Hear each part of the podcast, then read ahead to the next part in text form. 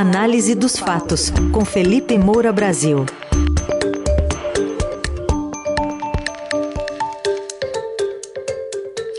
Hoje, em destaque, em dia de jogo da seleção na Copa do Mundo, expectativa para o anúncio dos primeiros ministros do governo Lula, especialmente Fernando Haddad na Fazenda, e também o que o PT está fazendo para não se desgastar com o presidente da Câmara, Arthur Lira.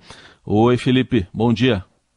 Salve, salve, Raizen, Carol, equipe da Dourado FM, melhores ouvintes, sempre um prazer falar com vocês. Sextou com o Jogo do Brasil na Copa, vamos com tudo.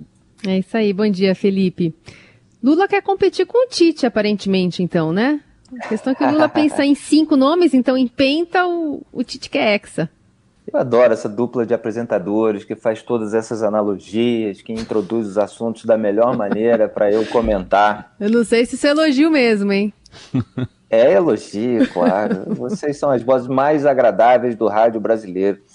Olha, o Lula é essa figura cheia de malandragens, ele tem um vasto repertório na hora em que ele precisa.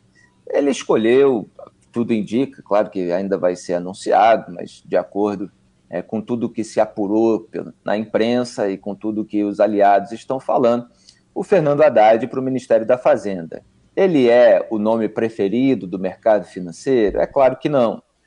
É claro que é, o PT já teve um bode na sala chamado Guido Mantega. Então, não sendo Guido Mantega, as pessoas, muitas delas, estão dispostas a entubar. Mas é claro que o Lula escolheu alguém que é subserviente a ele, alguém que se submete aos seus interesses políticos, aos seus caprichos, alguém que não vai ser um obstáculo, que não vai gerar aquele velho ruído que geralmente acontece nos governos brasileiros entre a equipe econômica e a turma da articulação política.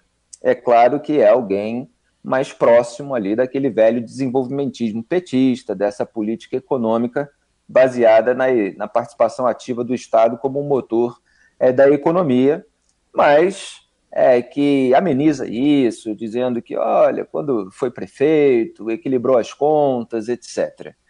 Então, para amenizar o desgaste da nomeação do Haddad, que não é um economista liberal, que não é alguém dessa turma do Pércio Arida, do Armínio Fraga, da Helena Landau, que seria, evidentemente, é, mais bem recebido pelo mercado, o Lula manda um emissário lá procurar o Roberto Campos Neto é, para dizer se ele aceitaria um convite formal é, do presidente eleito para um segundo mandato à frente do Banco Central. E aí vaza isso na imprensa, obviamente, que o Campos Neto se sentiu honrado, mas que tem é, um compromisso com o Paulo Guedes, que poderia pensar. E, na verdade, o que se quer é que é, para nomear o Haddad, você tenha algum tipo de consolo é, para essa turma que preferia uma gestão mais liberal, mais responsável do ponto de vista fiscal. Então, o Lula manda alguém dizer lá que tem enorme, enorme admiração pelo Campos Neto, que ele tem credibilidade, trânsito, interlocução é, junto ao mercado financeiro, toda essa habilidade para lidar com o Congresso Nacional também, que é, é bastante importante para o PT nesse momento. E esse anúncio do Haddad vem com outros anúncios, que é para diluir também é, o nome do Haddad entre outros nomes que são é, de menor desgaste, vamos dizer assim. Aí você tem o Flávio Dino, no Ministério da Justiça e Segurança Pública, que é alguém é, muito habilidoso, muito esperto, mas é claro que está dentro daquele ideário petista, quer dizer, essa história de combate à corrupção, é, não é o forte desse governo eleito que atuou junto com o bolsonarismo, inclusive nos últimos quatro anos, para afrouxar a legislação penal e tudo mais. E a gente sabe o histórico é, de petistas que foram condenados, inclusive o próprio Lula, e como essa turma sempre se voltou contra a força-tarefa anticorrupção, etc. Mas Flávio Dino, ex-governador do Maranhão, é alguém que tem uma leitura é, política, que tem habilidade, articulação verbal, etc. O José Múcio, que é, foi ministro do Tribunal de Contas da União, é alguém que tem interlocução é, com outros agentes. Já falamos aqui que Jair Bolsonaro já o exaltou, então ele é, de certa forma, um nó tático, para usar a analogia futebolística, no próprio Bolsonaro, para ocupar a defesa. quer dizer, num momento muito importante em que é preciso sinalizar qual vai ser o norte do poder para evitar uma debandada é, das Forças Armadas para esse bolsonarismo mais reacionário, eventualmente golpista, intervencionista, pelo menos. É, então, ele é alguém que ameniza um pouco é, essa situação. E aí você faz todos esses anúncios, tem outros ainda né, que podem surgir, Rui Costa, etc., é, pouco antes do jogo do Brasil contra a Croácia é, nas quartas de final da Copa do Mundo, um jogo eliminatório que vai é, atrair toda a atenção do país. Então, quer dizer, é, você dilui o nome da Haddad com outros, você anuncia logo antes do jogo do Brasil que vai atrair as atenções, e você ainda sinaliza que lá em 2024, que é quando acaba o mandato do Campos Neto, é, você pode reconduzi-lo sem, sem estabelecer nenhum compromisso. Quer dizer, pode ser só uma notícia para o mercado falar assim: ah, vai o Haddad, mas vai ter o Campos Neto também, então peraí, vou reagir mais devagar, não vamos né, é, cair a bolsa tanto, não vai aumentar tanto o dólar. É, mas lá na frente, se o Lula quiser, também pode trocar o Campos Neto. Quer dizer, é mais uma malandragem para, nesse momento, reduzir o impacto. É com isso que ele está preocupado. Outro assunto que também está sendo fonte de preocupação para o presidente, você tem falado aqui ao longo dessa semana, Felipe, o orçamento secreto, com uma possível decisão agora na semana que vem, se é que vai dar tempo, no Supremo Tribunal Federal, mas ele não quer desagradar Arthur Lira, né, que é o grande administrador do orçamento secreto. Como é que está esse jogo político?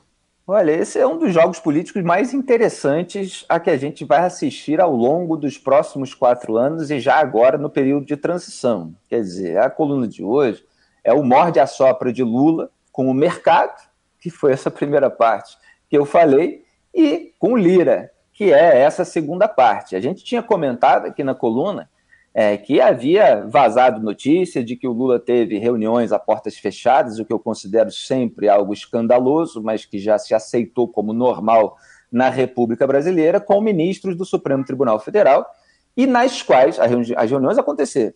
Mas o que se vazou é que o Lula é, teria é, cobrado o julgamento do orçamento secreto, das questões envolvendo as emendas de relator, e criticado quer dizer, no sentido de que ele gostaria que fosse declarado inconstitucional para reaver, é, como Poder Executivo, o controle do orçamento que hoje está nas mãos, é, principalmente dessa parte, claro, do Congresso Nacional, principalmente nas mãos dos presidentes das casas legislativas, Arthur Lira na Câmara, é, Rodrigo Pacheco no Senado. Eles dividem ali um butim que nesse ano foi de pouco mais de 16 bilhões de reais, 11,5 na Câmara, é, o restante é no Senado. Para o ano que vem são 19,3 bilhões de reais, então é uma fortuna que obviamente dá muito poder ao Arthur Lira e que ao longo dos últimos anos é, privilegiou aliados do Lira, do Pacheco e do Jair Bolsonaro.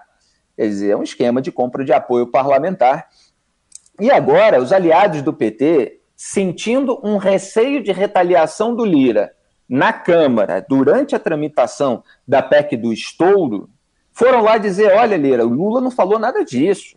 É, a Rosa Weber, desde que assumiu a presidência do STF, que ela está dizendo que vai pautar essa ação sobre as emendas de relator, né? ela teve ali é, uma medida mais dura no começo, chegou a suspender as execuções, é, cobrou a, a, transparência do Congresso Nacional, não foi o Lula que fez isso ser pautado é, no, no Supremo Tribunal Federal. E veja só, olha o nível é, de promiscuidade entre os poderes, quer dizer, para aliados do presidente eleito precisarem dizer presidente da Casa Legislativa que não foi ele que mandou o Supremo. Quer dizer, o Supremo virou pau mandado de político agora? É uma questão que se coloca para dizer que não foi ele que mandou o Supremo pautar essas ações. É, então, disseram lá que o Lula não influenciou é, o resultado, enfim, é, isso gerou, essa, é, esse tipo de notícia gerou uma insatisfação muito grande é, do, do Arthur Lira. É, então, você tem esse jogo de poder entre o Lula e o Lira, porque o Lira não é um velho petista, ao contrário do Haddad, é, e aí o Lula buscou um equilíbrio de força. Ele é alguém que gera receios é, nos petistas o tempo todo. Ele vai estar junto, ele não vai estar. Quer dizer, o que, que ele vai precisar receber em contrapartida para articular a aprovação de projetos do governo?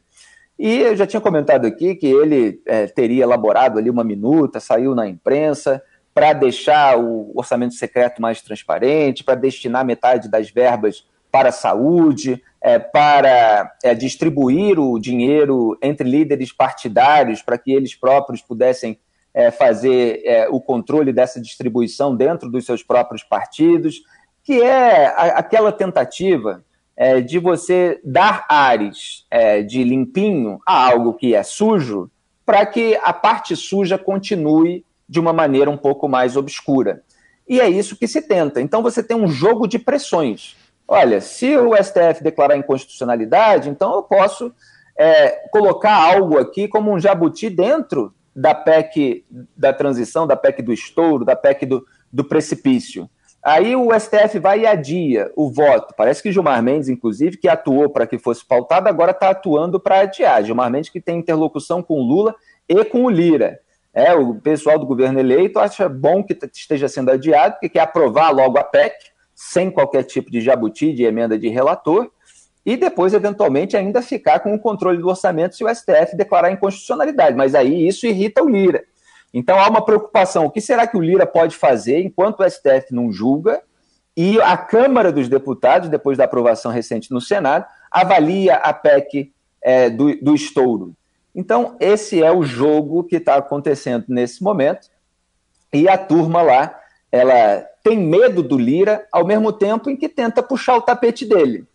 E aí pode fazer uma coisa, dizer outra, então você tem dois políticos habilidosos e com um grande repertório de malandragem, usando cada um isso a seu favor. Vamos uhum. ver se eles vão chegar a um grande acordão ou se vai ser sempre assim.